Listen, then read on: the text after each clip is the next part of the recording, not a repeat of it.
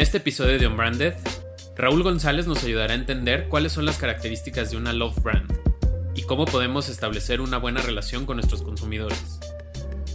Creo que como mercadólogo tendemos mucho a creer que conocemos a la audiencia de acuerdo a los estudios de mercado que recibimos. Nos perdemos muchas veces en lo que creemos y queremos como marca comunicarle al consumidor final en vez de entender realmente qué es lo que el consumidor final quiere, qué es lo que el consumidor final necesita, qué es lo, qué es lo que le tienes que cubrir a ese consumidor final. Aprendimos cuál es el mejor medio y aliado que puedes tener para construir y promover una love mark.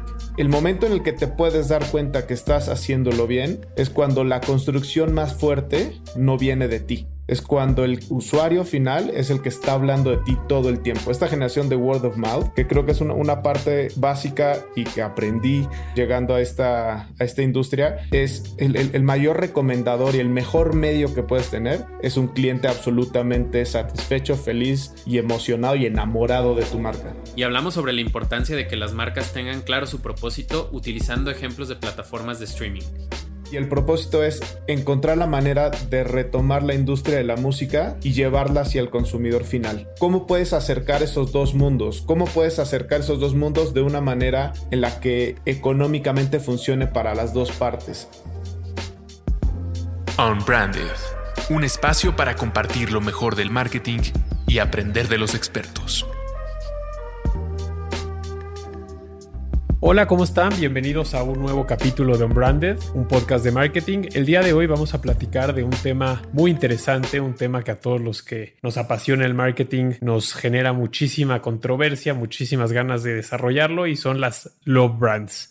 Yo soy Alejandro Geschberg. Y yo soy Jerónimo Ávila. Y hoy nos acompaña en este episodio de Unbranded Raúl González, Raúl es mercadólogo de carrera, inició su vida profesional en Cartoon Network para después llegar a Spotify en 2013. Le ha tocado iniciar toda una aventura con esta plataforma de audio streaming, lanzando primero la, la marca en México en 2013 y después ir a otros países de habla hispana, donde actualmente es el director de marketing para todos los países de habla hispana de Spotify. Bienvenido a Unbranded, Raúl. Hola, ¿qué tal? Muchas gracias por la invitación y muy contento de estar con ustedes. Oye, el tema de hoy es eh, Love Brand. E, es un tema como difícil de, definir, ¿no? Es un tema bastante reciente en el marketing, tiene menos de 10 años que este concepto lo, lo han empezado a usar los mercadólogos. Y entonces, pues también eso le da cierta dificultad a, definir qué es o qué no es. En tu opinión y con tu experiencia de manejar una marca que genera tantas emociones como la música y como lo hace Spotify, ¿qué, qué características o cómo definirías qué es una love brand? Una love brand o una love mark eh, genera un tipo de lealtad mucho mayor al que, al, que se genera tradicionalmente. En un mundo donde hay tantas marcas, en donde hay tantos estímulos y tanta oferta, digamos, de producto, marcas o o demás estímulos en, a, nivel digital, es esta marca que logra el vínculo emocional con, con, el consumidor final. No es solamente la construcción de una marca, no es una cosa que se da de, de, un día para otro, es, es un cúmulo de muchas buenas decisiones a lo largo de un proceso, siempre basado también en, un, en una buena experiencia de producto, ya sea tangible o intangible. Creo que es algo, algo, que tiene que ver más con, con una experiencia holística dentro de la experiencia con el producto. Y, yo que todos coincidimos que es como un intangible alrededor del producto o servicio del que estamos hablando, ¿no? Y es intangible, genera esa atracción tan fuerte que es lo que nos causa tener una emoción alrededor de ese producto o servicio. Y hay marcas muy icónicas como Nike, como Apple, como Disney, como Netflix, eh, Harley Davidson, Lego, el mismo Spotify, que generan esas emociones alrededor del producto, ¿no? y es un amor y un respeto que, tienen los consumidores o los no consumidores también. Creo que es importante como señalar que alguien puede querer una marca no necesariamente porque la compre, sino porque la respeta. Y que es algo que no es que se dé de la noche a la mañana, sino que tiene que haber como muchas cosas bien hechas con el tiempo y mucha consistencia para lograr eso. ¿Tú qué opinas, Alex? Sí, yo creo que desde que se llama o las, las mencionamos como love brands, ya, ya cuando dices la palabra amor, ya creo que entramos a un universo de sentimientos y entonces ya se vuelve un tema mucho más completo, ¿no? Ya estás hablando de una marca que genera una atracción tan fuerte con la gente, con aquellos que la quieren tener, pero más allá del producto, más allá de que hay una calidad de por medio, sino porque realmente cuando, cuando la, defines como una marca amada, es porque cubre una expectativa, te guía como consumidor hacia dónde eh, debes de ir te, inspira. Este, y, me gusta pensar que una, love brand es esa marca que se experimenta. Eso, eh, cuando hablo de experimentar, no, no me refiero a una marca eh, que tenga que ser necesariamente alineada a una experiencia como, como lo es ir a un concierto, como lo es cuando hablamos de experiencias, ir a algún lugar. Me refiero que es una marca que experimentas más allá de lo que representa el producto. Por ejemplo, mi ejemplo más claro es Disney, ¿no? Disney son parques, pero también este, son juguetes, pero también es una plataforma online y cruceros y hoteles. Entonces, experimentas a la marca en un montón de lugares, al igual que puede hacer un Apple o, Nike. Y, y, por último, creo que lo que cierra ese círculo para hacer una love brand es que logran ser mucho más que un producto, un servicio y se vuelven como un universo. Una marca que amas se vuelve una marca que que, toca demasiados puntos de contacto y no se queda solamente en ofrecer un servicio o un producto y por eso las amamos.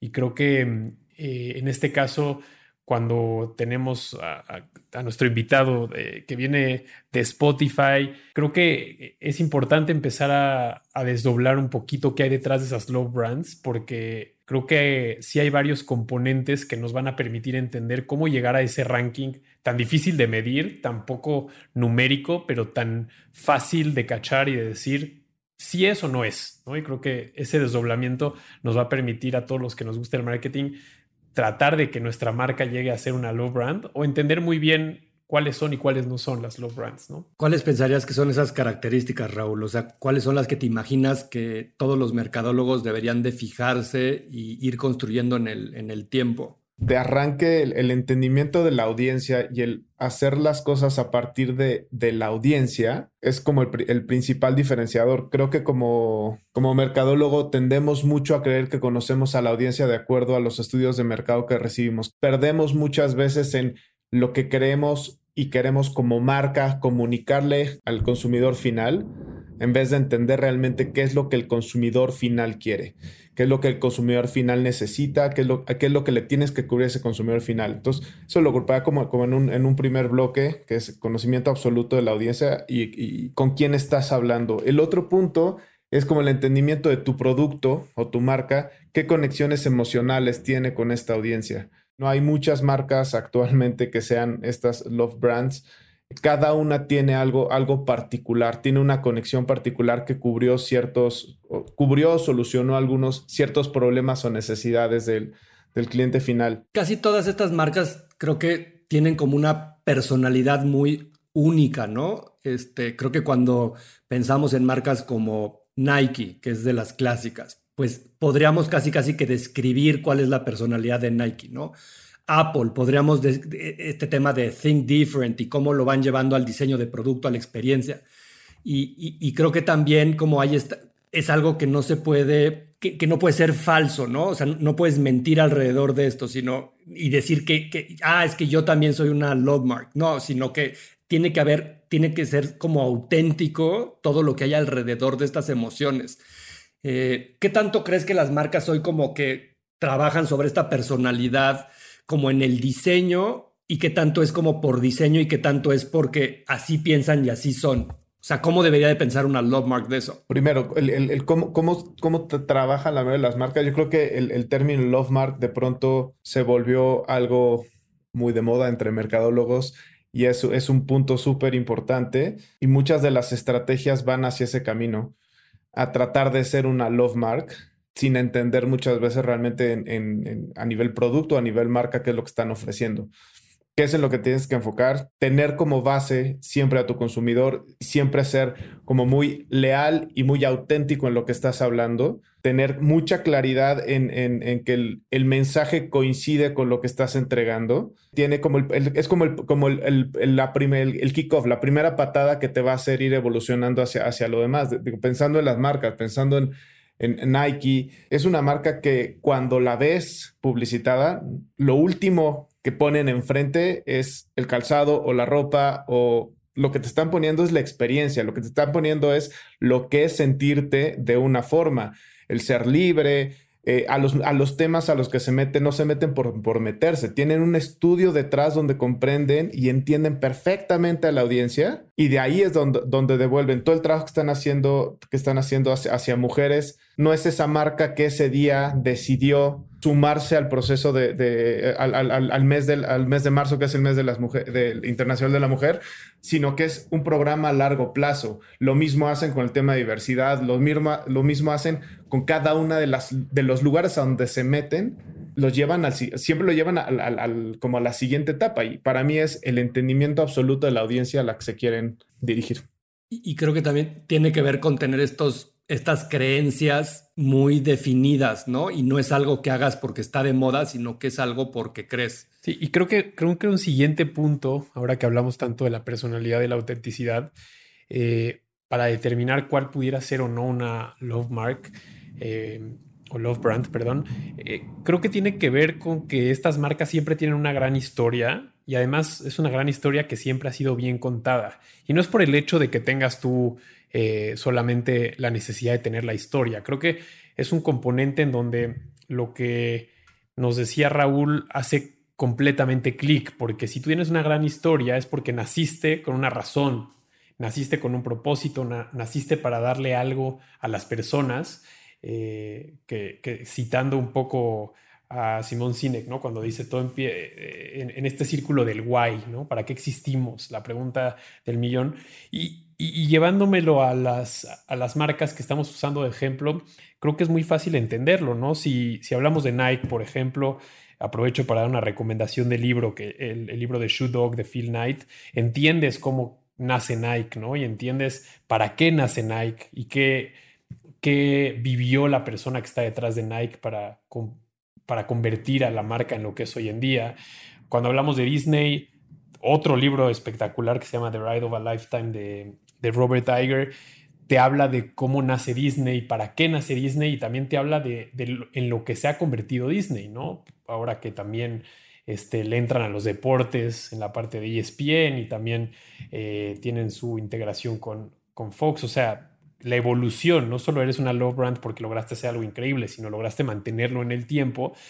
Eh, y ni se diga Apple, ¿no? ¿no? No hay persona que no domine la historia, que es un poco más reciente, pero de cómo Apple eh, más allá de, tener esta evolución, iPod, iPhone, eh, creo que es este tema de cómo se, convirtieron realmente en la marca que a nivel tecnología, pues lo rompió todo, ¿no? Y a nivel negocio. Entonces creo que para que tengas esa personalidad, autenticidad, también está esa gran historia, que cuando decimos que es una historia que está bien contada es porque es una historia que es, es es real, ¿no? Y es una historia que viene de las raíces de por qué nace y crece una marca.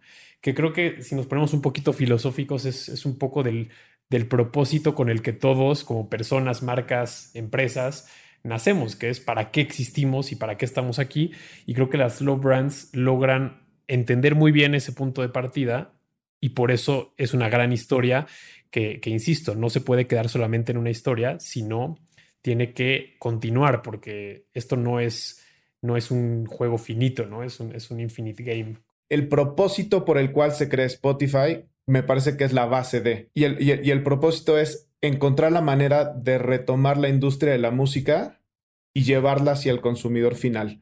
La industria de la música estaba en un momento bastante complicado durante el periodo en el que se desarrolló la idea de qué puede hacer Spotify y una, de las cosas que constantemente sale a decir Daniel Eck o, en su momento Martin, Martin es el tema de cómo, cómo puedes acercar esos dos mundos, cómo puedes acercar esos dos mundos de una manera en la que económicamente funcione para las dos partes.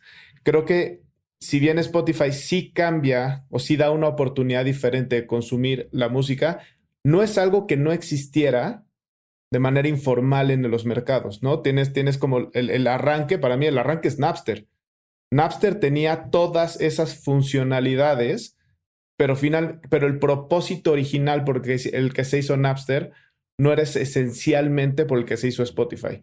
Creo que Napster abre una puerta súper interesante y es donde vienen, creo que esta, esta con un propósito muchísimo más claro de por qué, estamos creando esta, empresa, por qué estamos creando este, esta, como este modelo de negocio. Y sería como por un lado.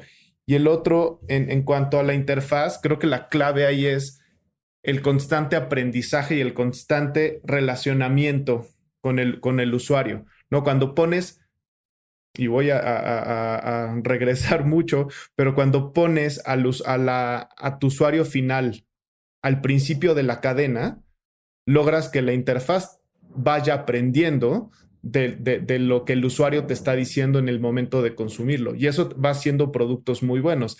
Y al mismo tiempo, es si dentro de la organización tienes los valores y el propósito tan claro y tan definido, es mucho más fácil que la comunicación que hagas vaya con ese mismo objetivo. Hay casos de productos e interfaces muy buenas en la industria de, en la industria de streaming que hoy no existen y que probablemente en su momento tenían hasta una interfaz mejor que la de Spotify. Spotify fue el primero, pero después hubo, hubo otros que lo desarrollaron y lo mucho mejor. ¿Qué pasó con las marcas? Creo que no lograron como romper el, el, dejar de imitar o el dejar de mejorar lo que, lo que existía. No, no llegaron con, con esta autenticidad de la que hablábamos sino se fueron por, por un camino más de, bueno, voy a igualar, voy, voy a tratar de imitar, mejorar y, mantenerme en el, en el mercado.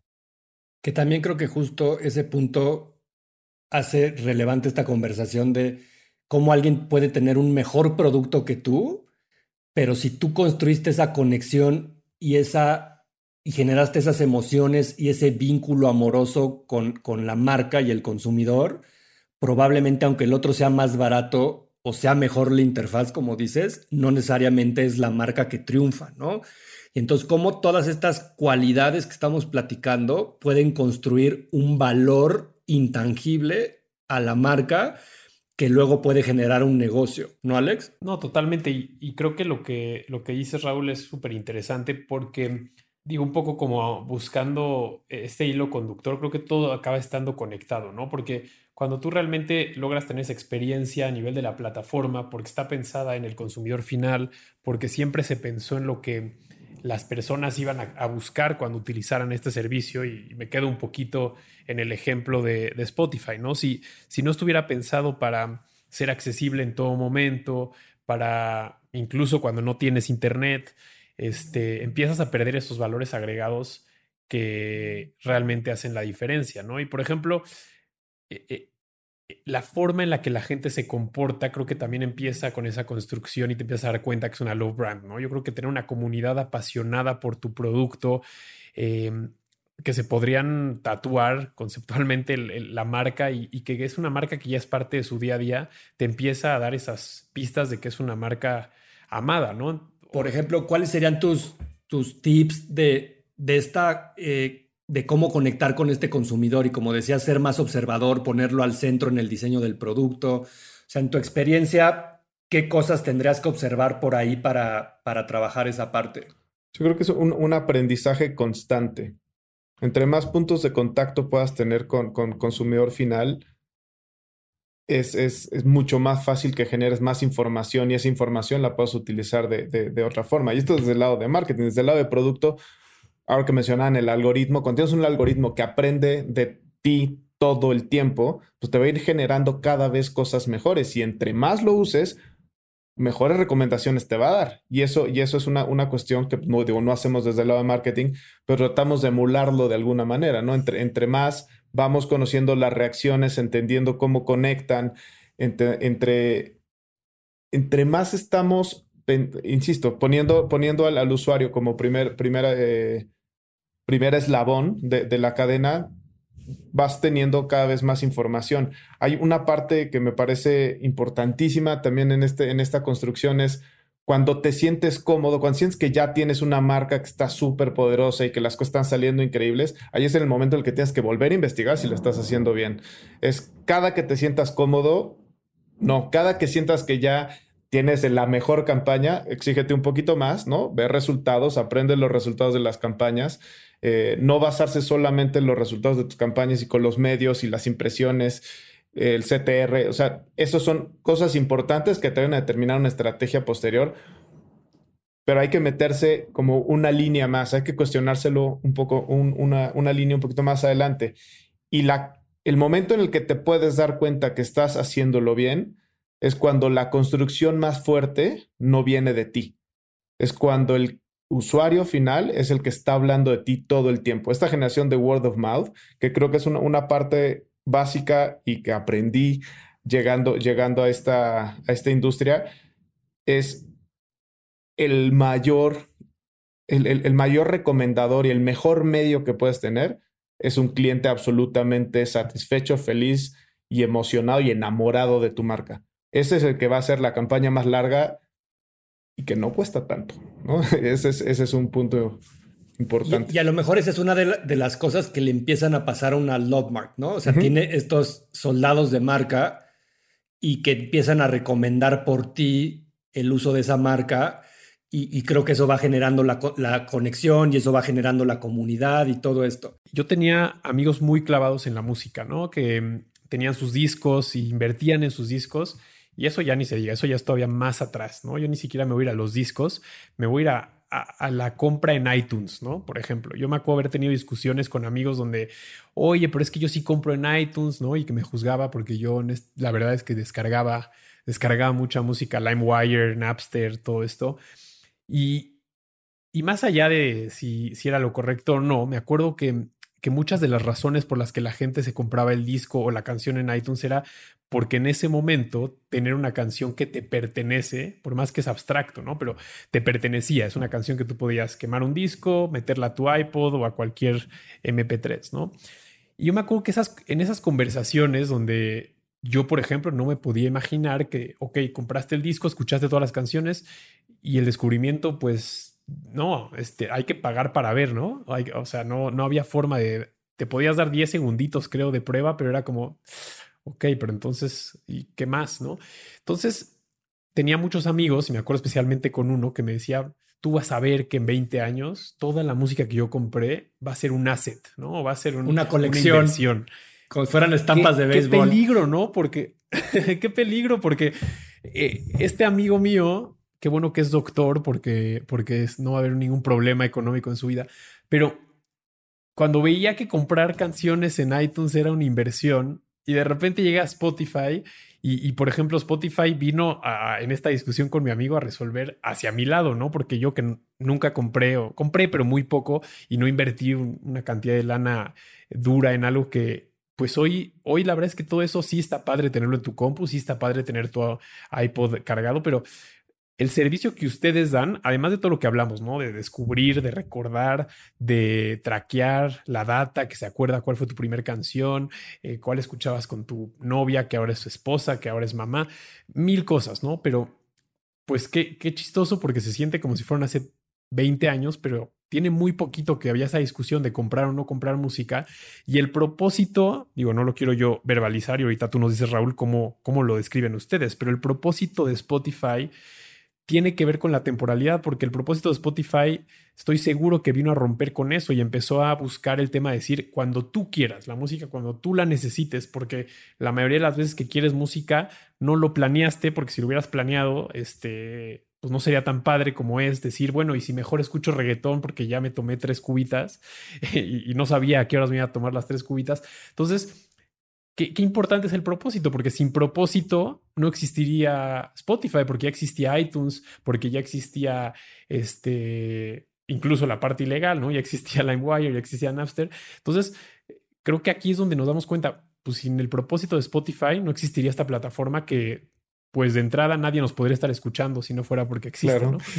Eh, es súper, súper interesante, porque además coinciden otras cosas además del propósito, que es el consumidor cómo empieza, qué, necesidades empieza a tener. la portabilidad es fundamental. O sea, hoy, hoy si hablo con cualquiera que hables que tenga eh, menos de 20 años, probablemente no va a entender el que no puedas escuchar la canción que quieres escuchar o ver el show que quieras ver en el momento en el que lo quieres ver, o que no puedas tener las cosas inmediatas, ¿no? Y, esa, y esa, creo que es como el, arranque de una tendencia a tener las cosas cuando las quiero tener. ¿No? Y, ahí tiene, tiene un factor, factor súper interesante. Creo que cuando, cuando no, no, me sé la historia con tanto detalle, cuando diseñaron todo este modelo, pero sé que la, la, base de todo era cómo conectar a los artistas con los fans. ¿Cómo logras este vínculo entre ellos dos? ¿Y cómo haces que, de lo, que entre los dos se den lo que necesitan? Y con, o sea, poniendo eso como los primeros dos elementos en la, en la receta, lograron desarrollar el resto, ¿no? El modelo de negocio, el, el, el qué le vamos a dar al, al, usuario final. El usuario final, ¿qué es, qué es lo que necesitaba? Tú, tú, en el caso de tu amigo, ¿qué es lo que él quería? Escuchar música. Pero esa, esa industria lo había, nos, nos llevó, nos llevó a todos a comprar discos duros, USBs. O sea, yo reviso ahora y tengo no sé cuántos gigas en, música comprada, descargado, demás. Era una forma diferente y si querías escuchar música en algún lado te tienes que llevar tu disco duro o simplemente dejabas que alguien más lo, lo, pusiera el, de casa. Acá es regresar al punto de la gente necesita portabilidad, la gente necesita eficiencia, eficiencia eh, facilidad, ¿no? Porque no es lo mismo llevarte un poco más atrás tu carpeta con 25 CDs o 50 CDs que cargas para todos lados, los tenías abajo del asiento en el coche, a simplemente llevar tu teléfono y resolver el asunto. Es, es como, como ir entendiendo cuáles son las necesidades, cómo va cambiando antes lo que antes cómo ibas de tu casa a la escuela, cómo vas hoy de tu casa a la escuela, eh, los, los lapsos, ¿no? ¿Qué, ¿Qué, tan largo es el camino de, ¿Qué, tanto tráfico vas a tener de un lugar a otro al que tenías hace un tiempo? O sea, como que todo eso va evolucionando, no es no solamente el factor como el, el propósito original, sino es ir como ese propósito, irlo adaptando o irlo evolucionando con el tiempo de acuerdo al, a lo que está sucediendo en la, o sea, en, en, el mercado objetivo, ¿no? Que, creo que esa idea es bien interesante con, con esto de si uno se vuelve una love mark, si puede durar toda la vida y se me ocurre el caso de Kodak. Yo que Kodak fue una love mark muchas décadas y, porque además tenía este tema emocional de las fotos y los recuerdos, ser un producto increíble para generar esos vínculos emocionales y tal vez por no actualizar ese propósito se quedó fuera de mercado y, y, aunque hubiera sido una love mark, perdió este, y la reemplazó a otras tecnologías y otras cosas. Entonces, pues creo que es interesante esto que dice Raúl, de, que el propósito tiene que, lo tienes que tener claro, pero no necesariamente va a ser el mismo siempre. Y yo que ahí la lección tendría que ser como de, siempre tenemos que tener esa brújula que nos marque dirección, pero también tenemos que estar conscientes que esa brújula se va a ir recalibrando un poquito, poco a poco, de acuerdo al mercado, a las circunstancias, a los hábitos de consumo, a las nuevas tecnologías, etcétera y que tenemos que irnos adaptando a esas nuevas realidades, ¿no? Yo creo que otra cosa que tienen también las, las, las, love, las brands es como generan esta comunidad o este sentido de pertenencia, ¿no? O sea, si yo tengo un iPhone, hay algo atrás de esa comunidad de gente que tiene un iPhone. Si yo juego este videojuego, hay algo que hay atrás de esas personas. Eh, sin duda la música genera muchos de esos vínculos probablemente hay muchos otros que es más difícil, ¿no? O sea, un papel de baño, pues va a ser muy difícil generar eh, una comunidad alrededor de eso, o si vendo clips.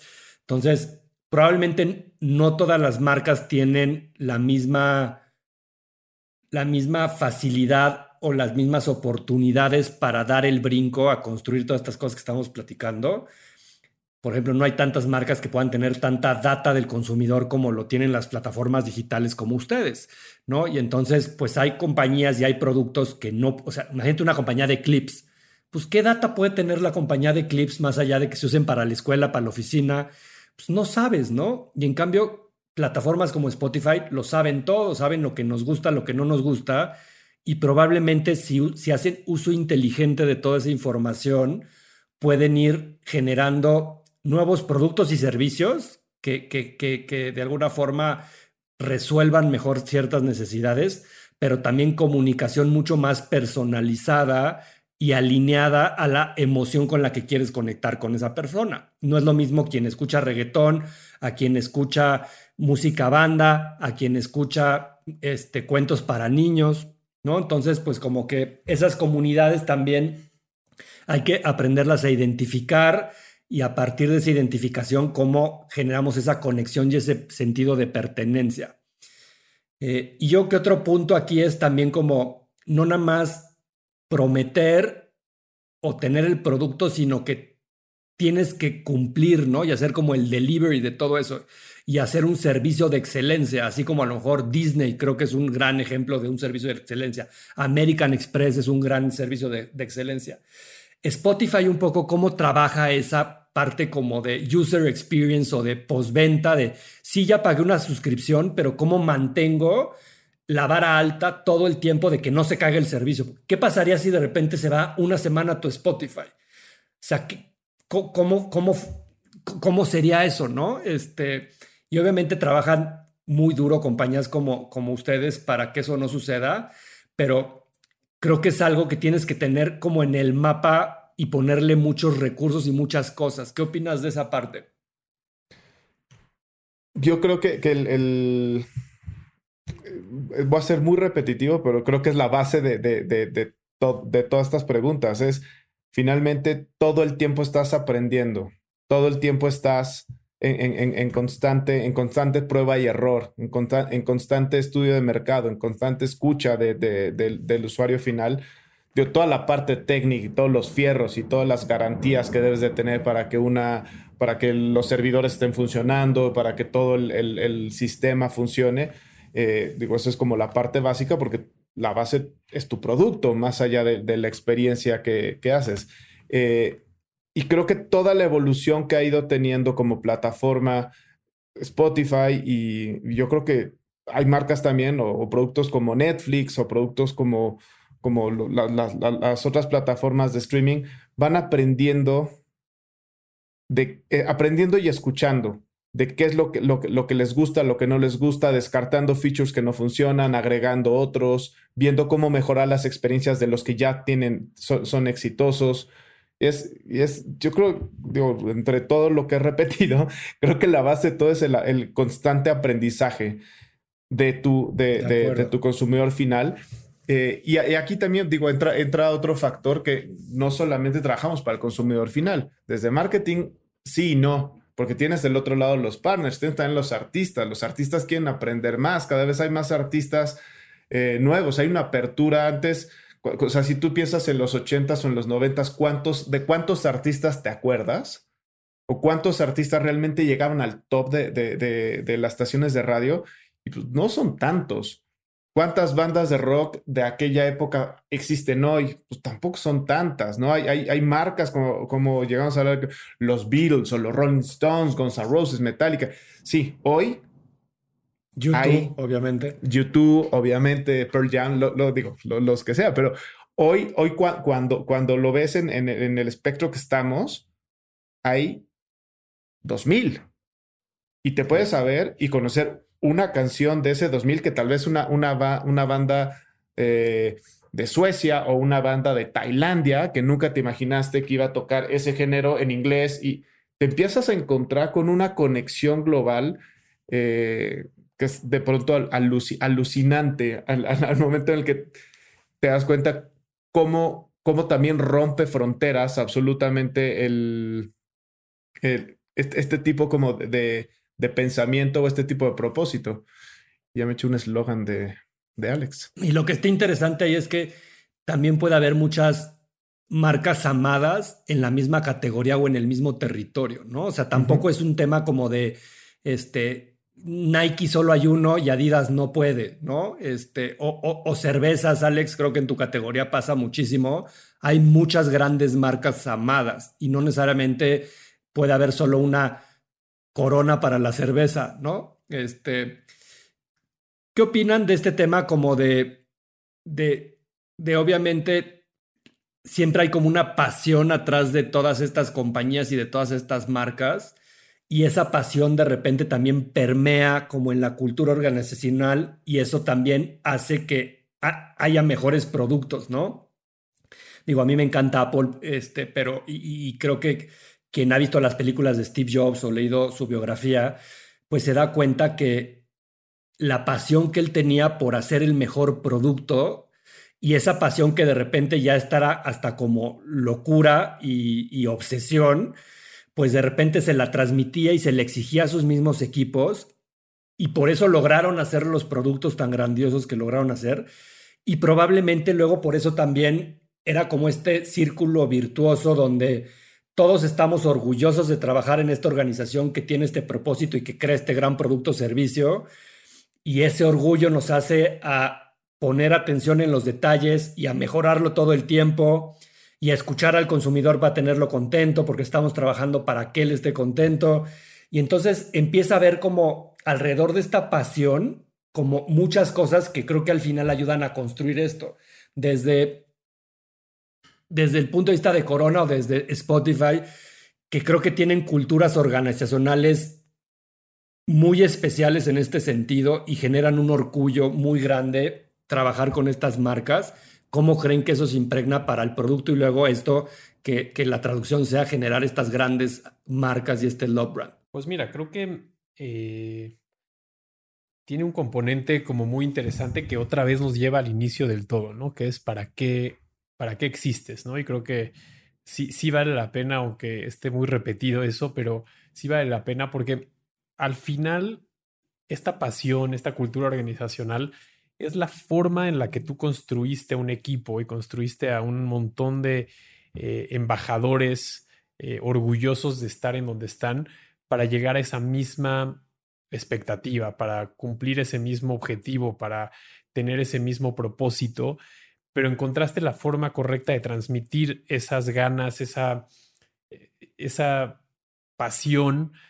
Y, también creo que hay un componente que es el bien mayor, que más allá del sexiness, yo creo que el sexiness en los últimos años de dónde trabajar se ha vuelto un poco más eh, como lo que utilizamos para decir dónde, dónde nos gustaría trabajar, porque hay, hay cosas que suenan muy sexys, pero si quitamos el lado del sexiness, creo que sí hay un bien mayor, o sea, creo que sí las personas que trabajan para este tipo de marcas logran entender su rol y su responsabilidad detrás de una marca como estas. Yo estoy seguro que Raúl, y ahorita nos lo va a decir, pero Raúl y las personas que están detrás de Disney y las personas que están detrás de Netflix y que están detrás de Lego, todos los días se levantan, obviamente muy felices de trabajar donde trabajan, obviamente trabajan para dar sustento a sus familias, pero yo creo que con una convicción de que su trabajo tiene un impacto en la gente, en la sociedad, en la cultura, y ese bien mayor creo que es el que permite que las personas den no solamente su 110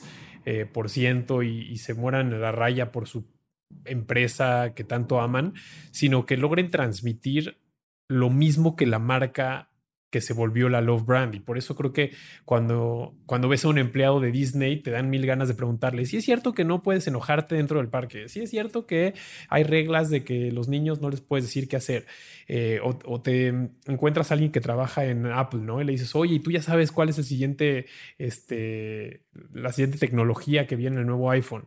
O cuando conoces a alguien que trabaja en Spotify, le preguntas, oye, ¿y cuándo son las siguientes sessions? ¿no? O cómo va a ser la nueva, eh, este, cómo va a ser la ¿Cuándo sale el nuevo disco de, tal banda? Sí, cómo hacen las playlists. Sí, o cuál va a ser la nueva experiencia.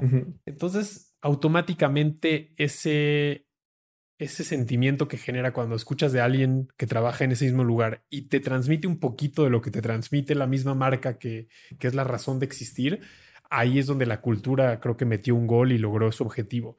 Em, creo que hay muchas marcas que perdieron la capacidad de emocionar, de compartir ese propósito y ahí pudieran perder ese componente de Love Brand.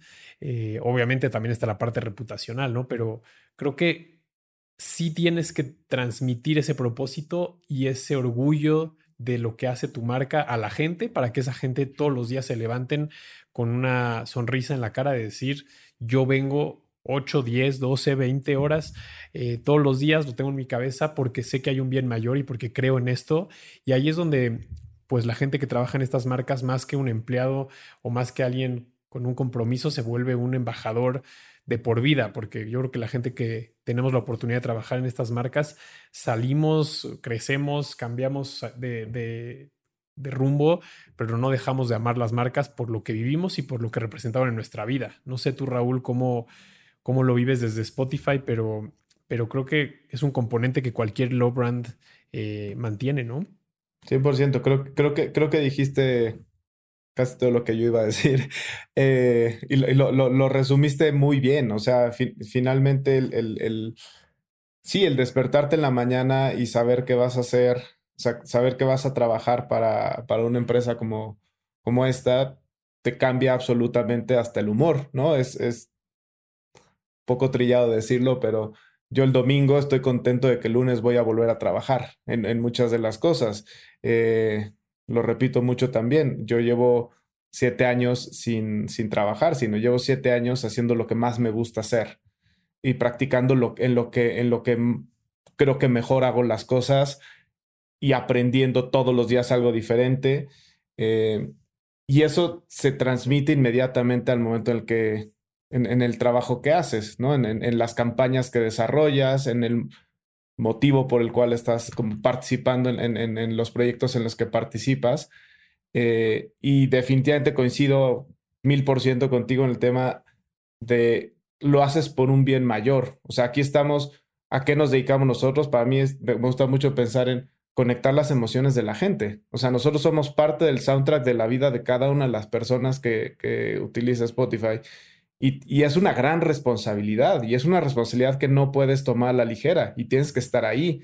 Y desde lo que a nosotros nos corresponde hacer, desde el lado de comunicación, pues tienes que entenderlo también mucho y más en, momentos como, este de, de un poco de crisis y de incertidumbre, pues encontrar los momentos de, ok, te acompaño, ok, aquí también tengo un, contenido que te puede ayudar, no se trata solamente de escuchar música para echar relajo o de escuchar música en la mañana para, para levantarte, para hacer ejercicio, también hay, hay, hay muchos más recursos, una plataforma gigante en la que puedes encontrar cosas para ansiedad, hay, hay muchísimas cosas increíbles como este episodio eh, donde pueden aprender de marketing. Y, sabes, como que siempre vas a encontrar muchas cosas para, para, para ponerle enfrente al, al, al, consumidor final y que tiene y que va a tener un valor más allá de solamente consúmeme.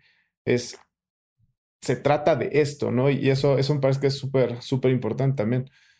Y me encanta escucharlos porque acaban de, de, hacer como el mejor cierre de lo que significa un love brand, ¿no? Eh, en, alguien que trabaja para una marca y se expresa como ustedes están expresando de trabajar en donde trabajan, creo que es como el santo grial de que ya llegaste, ¿no? O sea, cuando la gente que trabaja en esa compañía puede levantarse todos los días, como lo que acaban de decir, de contentos, y, y obviamente hay días buenos y días malos y cosas difíciles y todo, obviamente, pero al final hay como algo positivo y padre alrededor de esto como empleado de una compañía de estas, y creo que viéndolo desde el punto de vista de las agencias pasa lo mismo de cómo las agencias queremos trabajar con estas grandes marcas que pues representen todas estas cosas que estamos diciendo, ¿no? Este, que tenga una pasión por esto, que sea un producto tan increíble, que hagan comunicación con un propósito y, que quieran hacer cosas grandes y cambiar al mundo. Y, y cuando logras todos esos sentimientos en todas las cosas que toca la marca, seas un proveedor, seas un empleado, seas un consumidor, ahí es, yo creo que cuando logras eso, sabes que ya eres una love brand, ¿no? Y, voy a cerrar como un poco el tema con, con la pregunta del millón y, obviamente recordando con lo que empecé el capítulo de que este es un tema nuevo y que pues todo lo que hemos platicado ahorita, pues más que la receta, o el estándar, pues son ideas porque es algo que no está escrito, ¿no? Y que obviamente todos los mercadólogos tendrán que ir descubriendo su camino y su opinión alrededor de todos estos temas, pero siempre e, en, un, en un, mundo del marketing donde todo se mide y hay tanta data y, tiene que haber tanto performance y tanta precisión y segmentación y etcétera cómo se mide el tema del, del love brand. O sea, hay, hay, un termómetro, hay un ranking, es de 0 a 100, es lo tienes o no lo tienes, es un poco de arte, es un poco de ciencia. ¿Qué opinan? O sea, ¿cómo les ha tocado eh, a ustedes afrontar este tema y trabajarlo? Técnicamente hay, hay, hay varias formas de medirlo y hay, hay rankings y hay encuestas que tienen todo esto. Yo, yo volvería a, al tema de el, día, el día que tienes que tus... El, el día que tu mejor medio son tus embajadores de marca, que son tus usuarios o tus clientes finales, ese día puedes dar por hecho que, que estás o llegando o ya estás ahí. Y creo que ese que eres del club. Sí, exacto. Y, y, que, ya, que ya perteneces a ese, a ese, a ese grupo supremo, ¿no? Pero creo que, creo que los rankings obviamente tienen, tienen, todo eso debe estar medio de una manera mucho más científica y demás, pero creo que esa es una, una, una cosa clave, ¿no? Es si tienes constantemente gente hablando bien de ti, y recomendándote, a pesar de tus errores, porque nada es perfecto, a pesar de no tener la, el último disco de no sé quién, a pesar de no pasó mi tarjeta para el pago, a pesar, a pesar de todo eso, que sigas teniendo a esta misma gente recomendándote eh, y recomendándote y recomendándote, creo que ya diste ese, ese paso. Yo creo que el punto de Raúl es muy como binario, ¿no? Y, yo estoy de acuerdo que una love brand eso no es creo que es muy difícil medir la magnitud, ¿no? O sea, Apple es el doble del Love Brand que Nike o, son iguales, o sea, es como muy difícil hacer esas comparaciones, obviamente, eh, pero en, esta idea de que lo que no se puede medir no se puede controlar y mejorar. Y, también no dormirnos en los laureles de pues ya somos y ya vamos a ser para siempre, porque ahorita platicaremos de eso. Eh, en tu punto de vista, ¿cuáles tendrían que ser como algunos tips de cómo ir, ir midiendo esto en el tiempo si, si estás acercándote o construyendo más alta esa, esa, esa, esa, vara de esa marca? Pues mira, yo, yo por eso quería escuchar el punto de vista de Raúl, porque creo que hay una parte en donde, y, y, haciendo marketing para, para cualquier marca, ¿no? Y, nosotros que lo vivimos en el día a día, sigue siendo específicamente cuando hablamos de Love Brand, sigue siendo algo, si te soy súper honesto, poco, con poco entendimiento de la medición. Y, te voy a explicar por qué, porque además de que es un término relativamente nuevo, cuando tú hablas de amor, pues hay rankings y, cada ranking puede considerar diferentes componentes y obviamente hay unos que tienen más credibilidad que otros, pero al final lo que a mí me gusta del componente de, una marca amada versus hay un millón de componentes que son eh, matemáticamente comprobables, ¿no? Los atributos de marca, si eres una marca de calidad, si la gente te reconoce como una marca internacional. Creo que hay muchas formas de medir en el marketing cosas que son eh, muy fáciles de entender, que donde, donde son números que... Niveles de servicio, por ejemplo. Puedes interpretar los números, puedes tener encuestas, puedes tener, eh, pues, como la data que necesitas, ¿no? Tanto cualitativa como cuantitativamente. Pero cuando se trata de amor a la marca, a mí me gusta creer que el, amor, el amor por la marca, más allá de los eh, comunicados de prensa o los medios que pretenden llevar ese, ese ranking, para mí es eres o no eres, ¿no? Para mí yo creo que la marca amada, eh, si eres la número 3 o la número 5, va a depender de mucha coyuntura social y de lo que está en la cabeza de las personas y el último release que tuviste, seguramente cuando Apple saca su, su nuevo iPhone, pues está más arriba que Disney, pero luego Disney compra a, se hace más grande y compra a otros canales y entonces tiene Disney Plus y entonces crece. Pero al final yo me quedaría con que tú o eres o no eres. Y, es, y me parece que es un grupo de marcas muy pequeño y me parece que es sano que sea pequeño, ¿no? Que, que sean esas marcas que, que sean un ejemplo para todas las demás.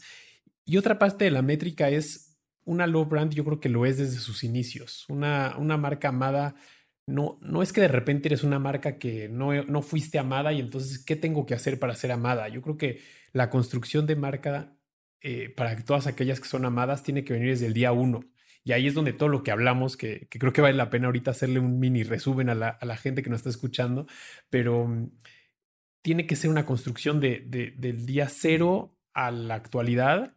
Y como bien decía Raúl, si en la actualidad lo estás haciendo bien, es porque ya tienes que estar pensando en los siguientes 10 años, ¿no? Entonces, yo creo que si tú eres una marca que está soñando con ser una low brand, creo que hay algo mal ahí. No, no puedes pretender que no eras y ahora tienes que serlo y que tenga que construir. Una marca amada es amada porque está ahí por un propósito, por una razón de ser y la gente lo valora, lo aprecia.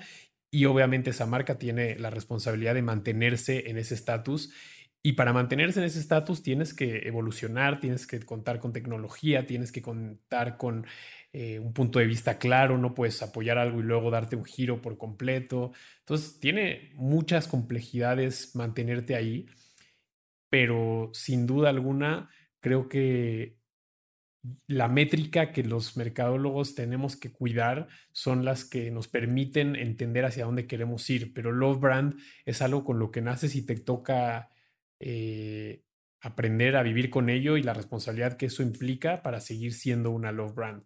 Pero creo que eh, si tú haces las cosas correctas, te apegas a tu propósito, pones en primer lugar al consumidor, sin duda vas a mantenerte como una love brand. Y me encanta porque es muy al Spider-Man de con grandes poderes vienen grandes responsabilidades, ¿no? Y, creo que también ahí para cerrar un poco el episodio, eh, pues también es esto que ya adelantábamos hace rato, Raúl, pero es como la confianza. Cuesta mucho trabajo construirla, ¿no? Y esa base de mucha consistencia, de autenticidad, de pasión, de todo lo que hemos platicado hoy, pero de repente se puede romper y es muy difícil recuperarlo, ¿no? Y tenemos casos como hablamos de Volkswagen, que es obviamente una marca muy reconocida, muy querida, y de repente pasa por momentos difíciles por haber ocultado cierta información de cuántas emisiones de carbono generan sus vehículos que habían reportado menos de las que son y los cachan ahí a la mitad y se hace un escándalo mundial y obviamente ese escándalo o esa crisis detona que le des un llegue al equity de la marca y a esta emoción.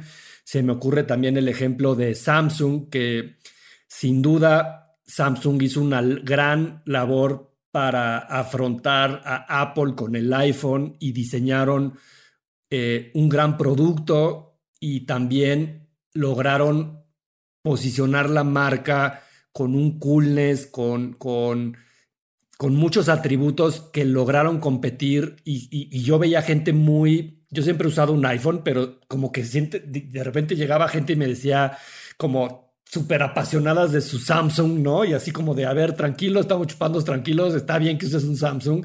A mí no me late, prefiero un iPhone, cada quien sus, sus, sus chelas. Este, pero lo lograron, ¿no? Y de repente les pasa el tema como las que las pilas explotaban y de repente no te dejaban subir ni al avión. ¿Y qué pasa con esa marca que aunque era muy amada, pues de repente sí hay cosas que pueden hacer que lo pierdas todo de la noche a la mañana, ¿no?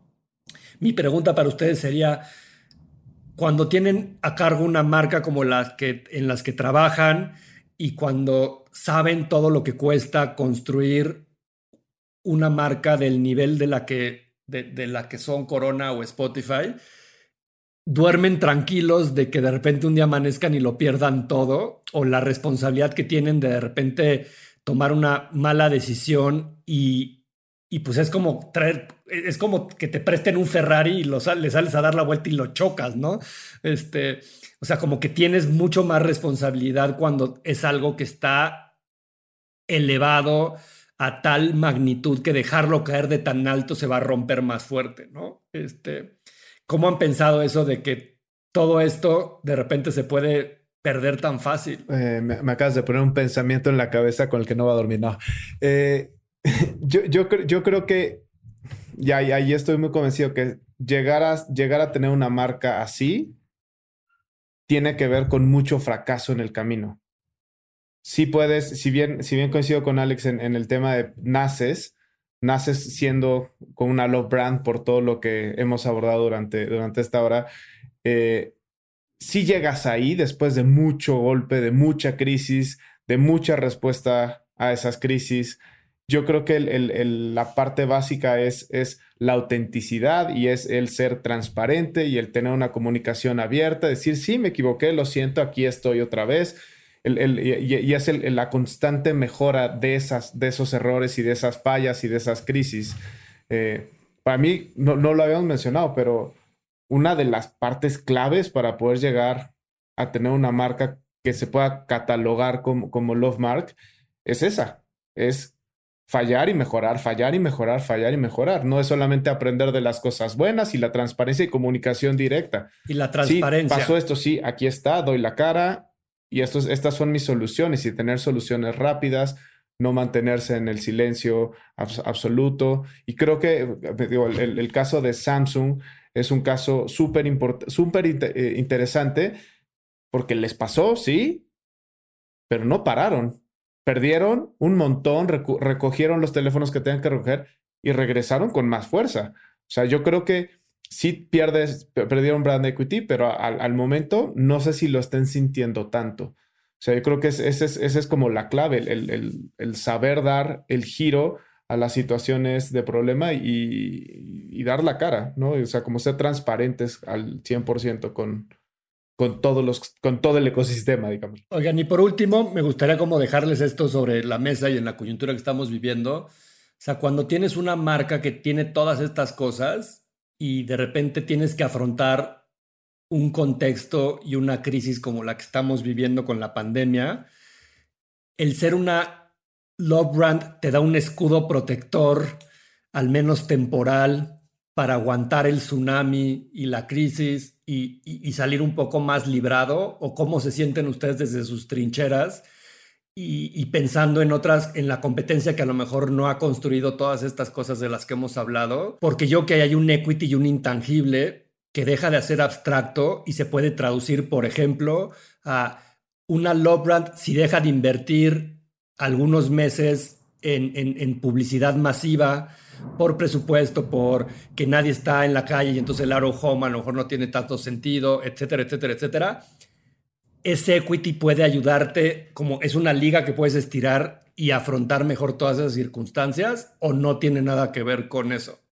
La forma en la que, no solamente cómo vives el, trabajo de día a día de, trabajando en una de estas marcas, sino un poco el cómo desarrollas tus planes, cómo tomas decisiones, este, en las cuales obviamente necesitas alinear a un montón de gente eh, y, subirte a, lo que piensas y irte all the way, ¿no? No puedes darte el lujo de, dudar, más bien tienes que tomar decisiones y avanzar fielmente a ellas. Pero creo que cuando llegas a esa pregunta es cuando te das cuenta que las marcas se comportan cada vez más que los seres humanos, más parecido a los seres humanos, ¿no? Cada marca tiene un componente humano de, lo que dijo Raúl, que me parece la mejor descripción, que es la transparencia, la honestidad y darnos cuenta que aunque hoy en las redes sociales eh, la gente puede ser más ácida, la gente siempre puede tirar hate más fácil, pues la, la, marca que es amada es porque también se le valora que si comete un error, lo dice y, y regresa más fuerte. Creo que Samsung es un excelente ejemplo, pero creo que la respuesta está en que las marcas al final sí son un cúmulo de personas tomando decisiones que les dan la capacidad y el potencial de equivocarse.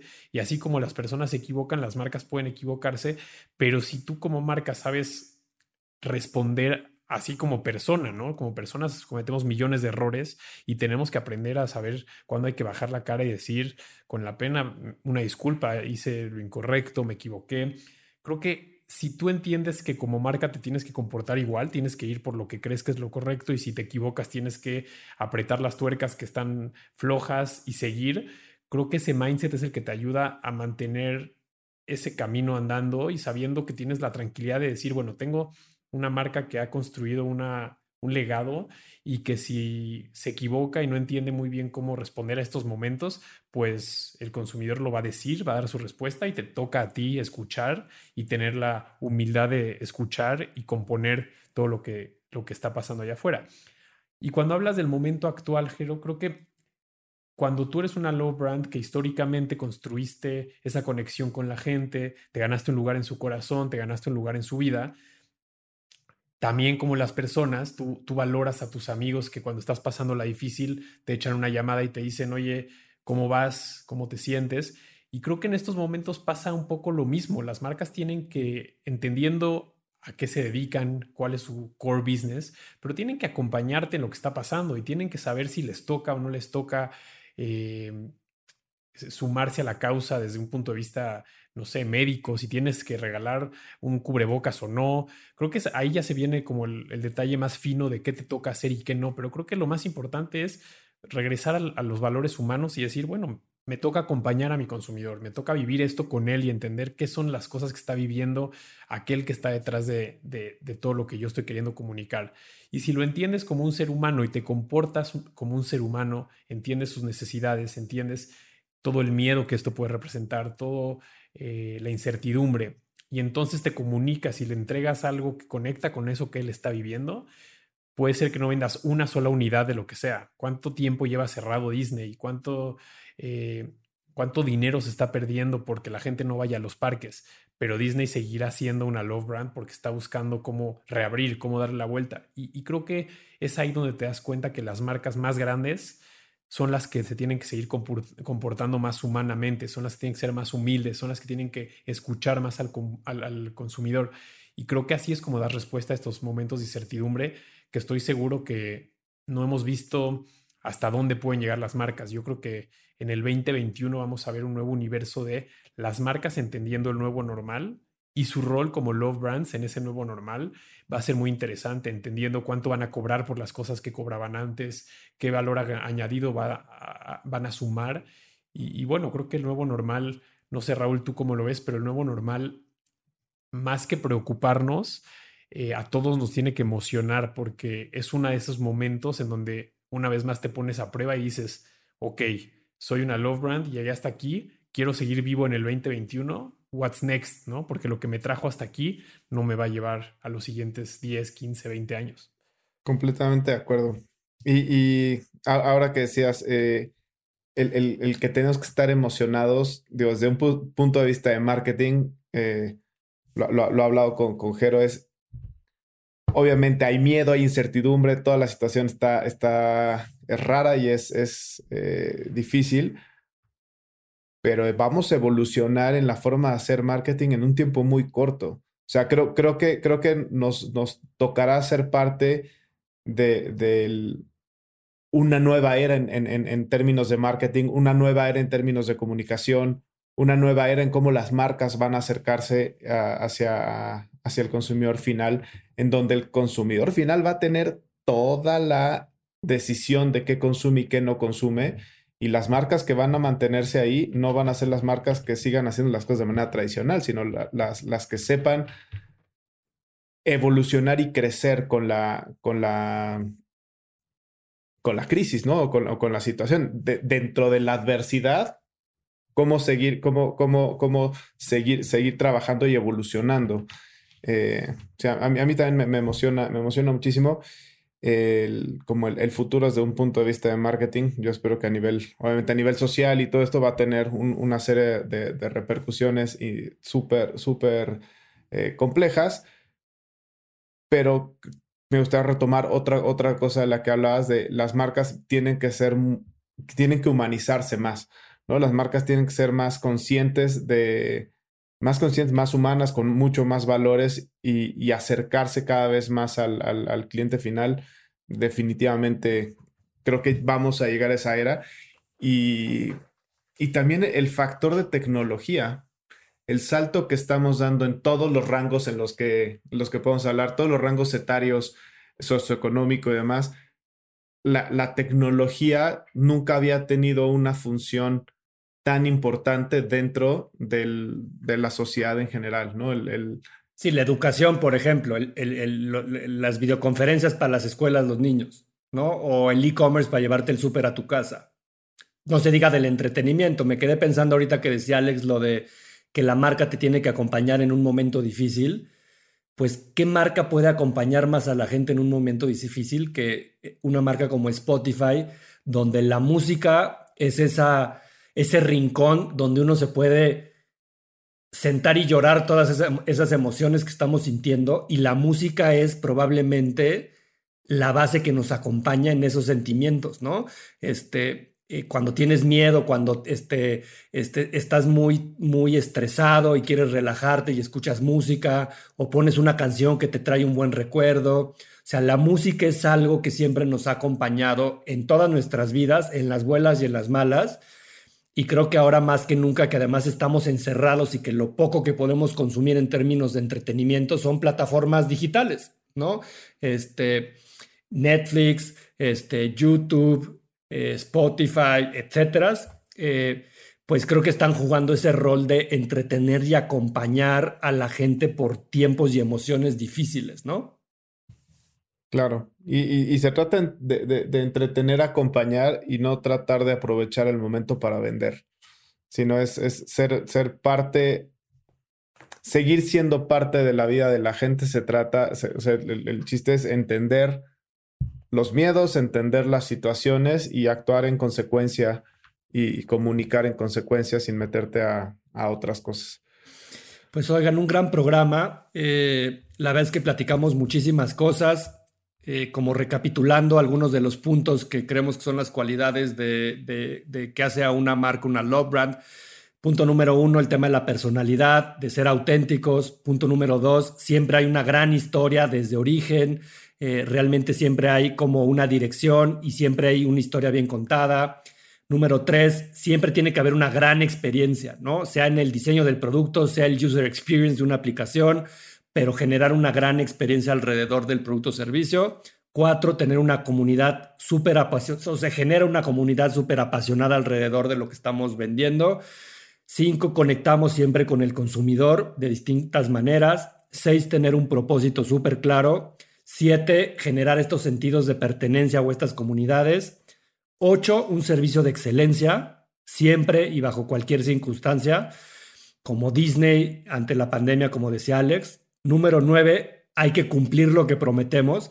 Y más que cumplir lo que prometemos es, creo que eso es, parte de la autenticidad, no es prometer para luego trabajar y cumplir, sino de origen ya ofrecías eso y por consecuencia lo, lo cumples.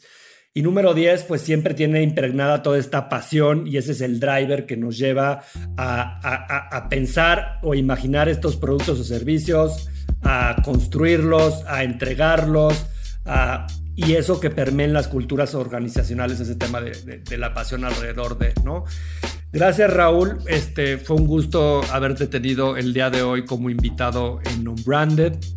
A quienes nos escuchan y han llegado hasta esta parte del episodio, espero les haya gustado, les haya causado algunas reflexiones que puedan investigar y explorar cada quien en su trinchera, desde los estudiantes que piensan eh, dedicarse a esto, desde si eres una agencia y trabajas con una love brand, si eres una marca y, y, estás trabajando muchas de estas cosas, pues espero que esto les haya dejado algo en qué pensar y, que estas experiencias y puntos de vista que les hemos compartido el día de hoy les, les, sirvan de mucho. Si les gustó el episodio, compártanlo, síganos en nuestro canal de Spotify y en nuestras redes sociales como arroba unbranded. Gracias Raúl, un gusto haberte tenido el día de hoy por acá. Muchas gracias por la invitación y qué buena plática. Alex, hasta la próxima. Nos vemos.